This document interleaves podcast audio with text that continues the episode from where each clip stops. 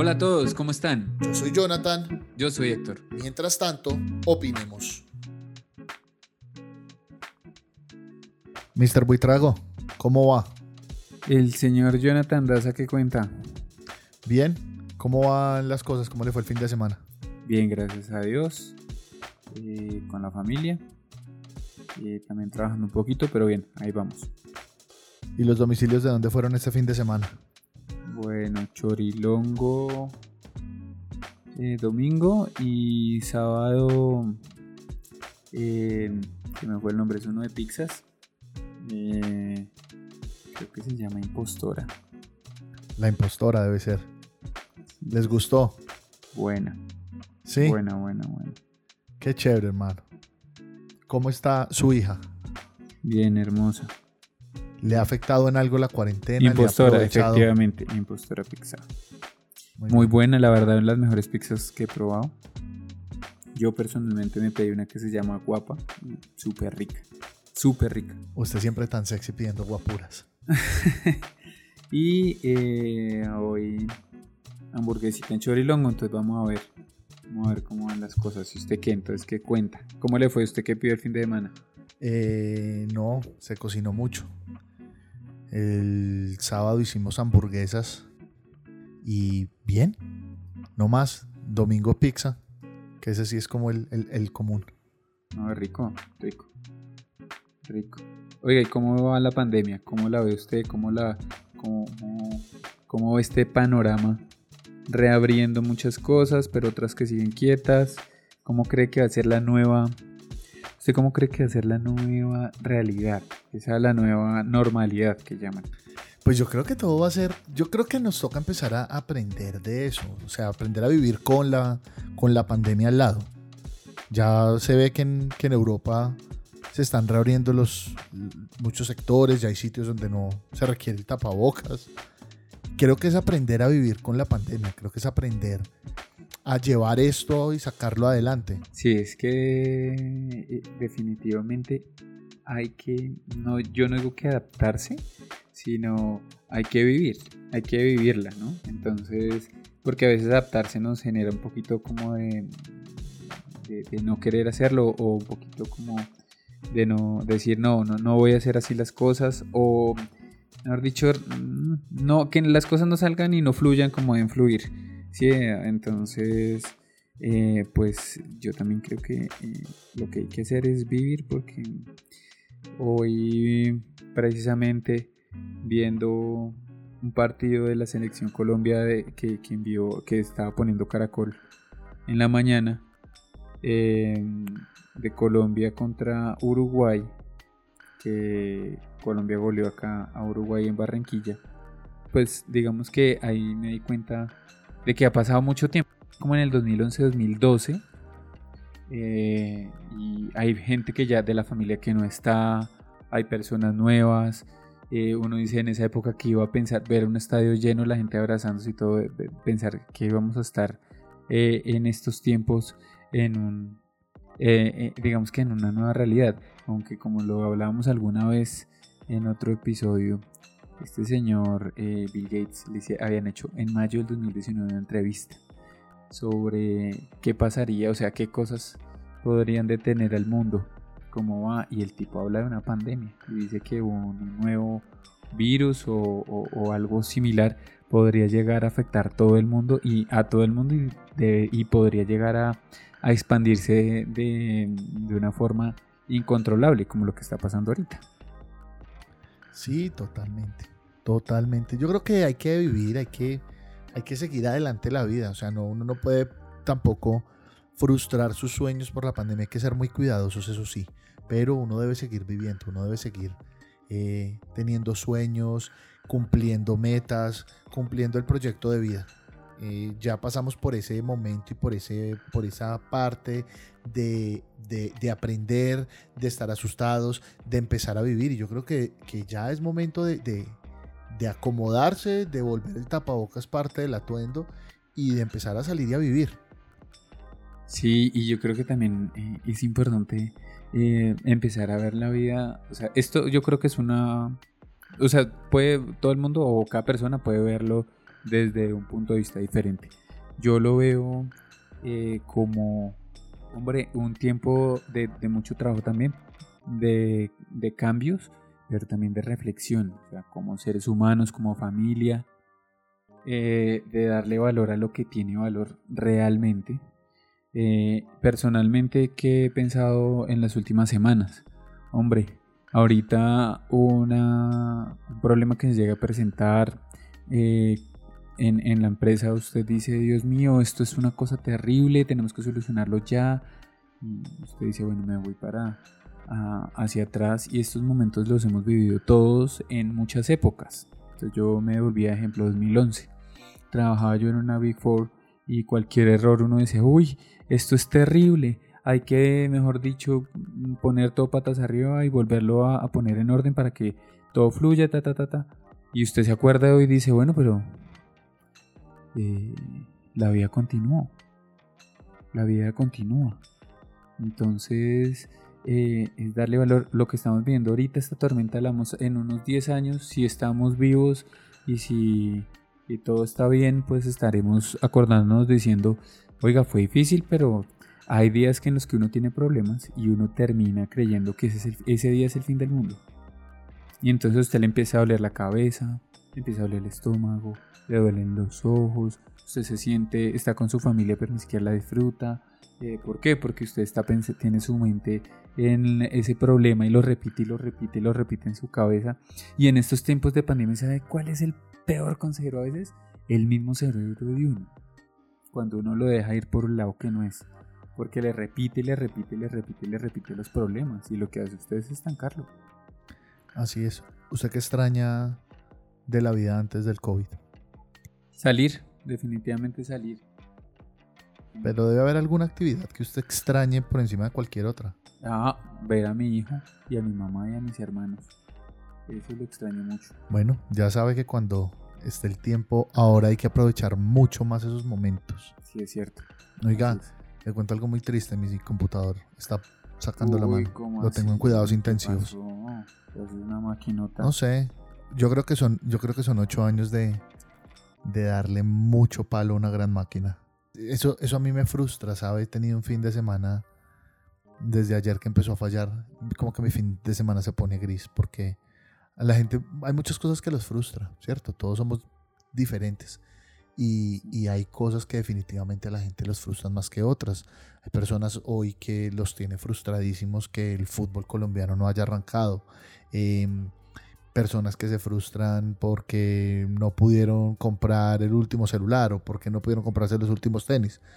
A mí definitivamente lo que me frustra y me vuelve, o sea, me pone mal, mal, mal, mal, es que se me dañe la tecnología, que se me dañe un computador. Eso me tiene a mí estresado. He estado todo el día sentado aquí intentando arreglarlo. Le he cambiado piezas, no funciona. Creo que se acabó de volver a dañar, creo que acabó de volver a fallar y ahora murió del todo. Ah, madre, qué mal. Sí, entonces como que murió del todo. Aquí está en la locura de, de retomar. A ver si, si por fin queda arregladito, hermano. Qué cosa tan difícil esto. Además que en estos tiempos en los que, por ejemplo, en mi caso, pues no es que haya mucho dinero para uno decir, hombre, compremos otra máquina y que yo no soy de hacer inversiones de corto plazo. Es decir, sí, uno podría decir, no, pues busquemos un computador sencillo para trabajar, pero sabe uno y yo que conozco el tema que pues para lo que yo hago no, no va a durar lo que necesito que dure porque pues usted sabe bien el palo que se le dan a los computadores en lo que hacemos y, y, y sobre todo en la parte que hago yo de nuestras empresas. Entonces ese tema es bien frustrante, me tiene ahí con un poquito de dolor de cabeza. Bueno, pero con ánimo. Vamos a tomar todo con ánimo, a sacarlo adelante y mirar cómo se vamos solucionando. Ahora sí es verdad que los computadores definitivamente pues guardan la memoria de todo lo que hacemos y no solo lo que hacemos sino lo que procesamos, lo que entregamos, eh, bueno todo. Eh, uno sin un computador ahora pues no es no es casi que nada. Entonces hay que, no, no lo digo, digamos, minimizando el valor del ser humano, sino que lo utilizamos para conectarnos, para guardar archivos, para dejar evidencias, para correr procesos, para muchas cosas. Ánimo, ánimo que vamos a sacar eso adelante. Algo se hará. Ah, sí. No, no, no. De hecho, vamos a trabajar duro. Creo que viendo todo este panorama no, no volvería a comprar Mac. Me parece que que ahorita el valor, el costo-beneficio de otras máquinas está muchísimo mejor.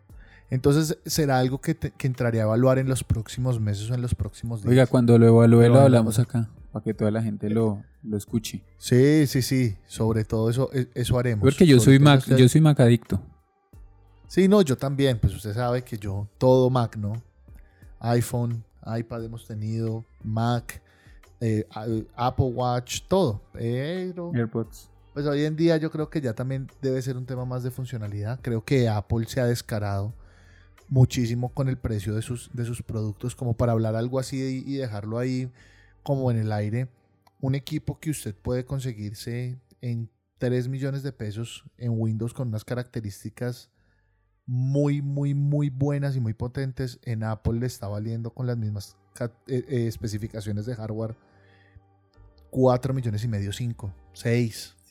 Entonces hay un tema de costo-beneficio que uno entiende. Obviamente el tema del software y la interconectividad es muy buena, pero pues no creo que esa experiencia valga 3 millones de pesos más. Después de haberlo tenido, tratado 8 años de vivirlo, mm, ya me quedan mis dudas. Mm, es una cuestión que sería bueno analizarla en próximo en la próxima oportunidad para que las personas que nos escuchen también lo tengan presente y, puedan evaluar si van a cambiar sus equipos, si van a adquirir alguno nuevo y sirva esto de referencia para poderlo dejar eh, como, como ayuda cuando uno va a tomar esas decisiones.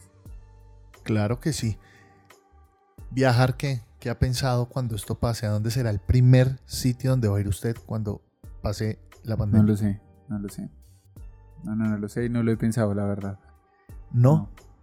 No, yo ahorita tengo la mente por, lo, por el volumen de trabajo. Eh, estoy con la mente tratando de evacuar lo que más pueda. Porque quiero dejar organizado, quiero bajarle el volumen de todo lo que estoy haciendo. Porque esto me enseñó una cosa, hombre, y es que uno persigue dinero muchas veces.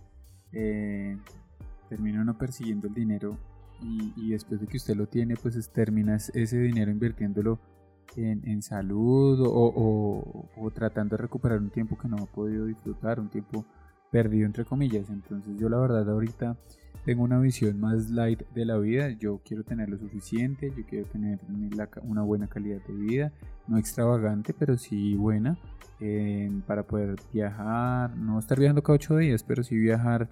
Eh, periódicamente al menos una vez al año, algo así, poderle dar un buen colegio a mis hijos, mantener mi casa, todo, eh, y darle lo que de verdad vale, que es el tiempo. Porque de nada vale tener al papá y la mamá en, el apartamento, pero pegados a un computador sin poderlo ver, sin poderlos disfrutar. Yo creo que eso es aún peor, porque eso es una tortura para el niño o la niña. Ver a los papás, tenerlos al lado, pero no poderlos disfrutar. Y si se acercan, entonces está medio estresado. Entonces, no, no, no, quítemelo de aquí. O ya voy, hablemos ahorita.